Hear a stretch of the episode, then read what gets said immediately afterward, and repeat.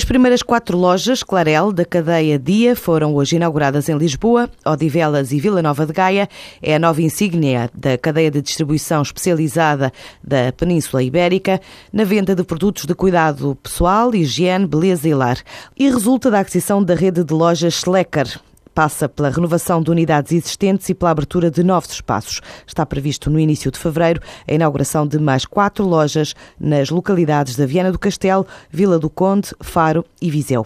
A Porto Cel Só Porcel está a caminho da Paper World, em Frankfurt, onde já marca presença assídua há vários anos, naquele que é considerado o maior certame europeu do setor do papel. A empresa registrou um crescimento de 2,5% nos primeiros nove meses de 2013 e, ao longo de todo o fim de semana, mostra o leque de produtos a investidores internacionais diz Hermano Mendonça, o diretor de marketing da empresa. O Grupo de Celso Parcel, como líder europeu no, no seu setor, eh, não podia deixar de estar presente novamente neste evento em que já participamos desde 2001. É uma oportunidade para divulgar as nossas marcas junto dos eh, parceiros internacionais e, ao mesmo tempo, encontrar novas oportunidades de negócio, sobretudo para desenvolver as vendas das nossas marcas de fábrica por esse mundo fora.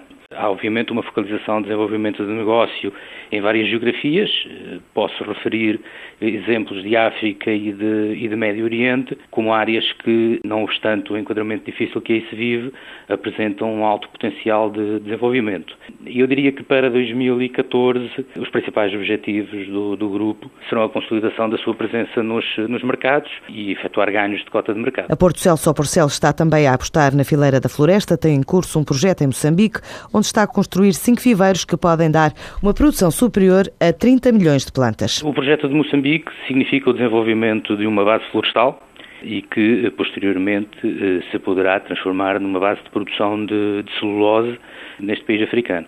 Estamos neste momento com, com, o processo de construção de cinco viveiros de produção colonial, cuja capacidade poderá atingir a produção de cerca de 30 milhões de plantas numa base anual. África, também Europa, Estados Unidos e Médio Oriente são o alvo da Porto Celso Porcel, numa altura em que marca presença em 118 países dos cinco continentes. A lançar a marca Termas Centro, na Fitura em Madrid, está a Associação Termas de Portugal, pretende conquistar turistas estrangeiros, em especial espanhóis, alemães e franceses. Neste momento, eh, as termas nacionais têm números redondos, aproximadamente 100 mil clientes, mas existe claramente uma intenção clara de crescimento a nível do mercado internacional. Além do mercado espanhol, existem outros mercados preferenciais, nomeadamente o mercado alemão, eh, também o mercado francês, até pela, pela perspectiva em paralelo do nosso mercado da saudade, temos um potencial também muito interessante de crescimento por aí, e obviamente o mercado alemão, que é um mercado que tem um grande reconhecimento das termas dentro do saúde e bem-estar, poderá ser uh, um mercado com, com um grande potencial e uma possibilidade de crescimento uh, a médio prazo. Teresa Vieira é presidente da Associação Termas de Portugal, explica que este tipo de turismo passou por um projeto de requalificação das estâncias da zona centro do país com o apoio do Prover para modernizar infraestruturas e melhorar a imagem da oferta portuguesa para quem quer apostar no turismo de saúde. O terminal da Rena Ensinos recebeu um número recorde de navios em 2013 13, 41 embarcações recebidas, 6 operações de carga e o um novo máximo de gás natural feito para caminhões cisterna, atingindo o um máximo de 3.138 cargas, o que representa um aumento de 20% face ao ano anterior. Que sinais marcaram o andamento do dia? Porque é que Barroselas está no mapa?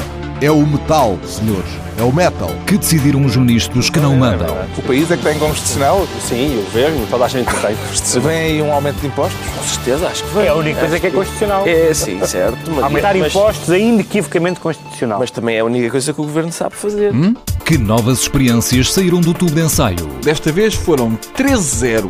Até o busto da República votou contra. Foi um gangbang do Tribunal Constitucional no governo. Os programas da TSF estão disponíveis em podcast logo após a transmissão. Hum? Para escutar o que quer, quando e quantas vezes quiser. Está aqui uma boa notícia. Subscrição gratuita em tsf.pt/podcast.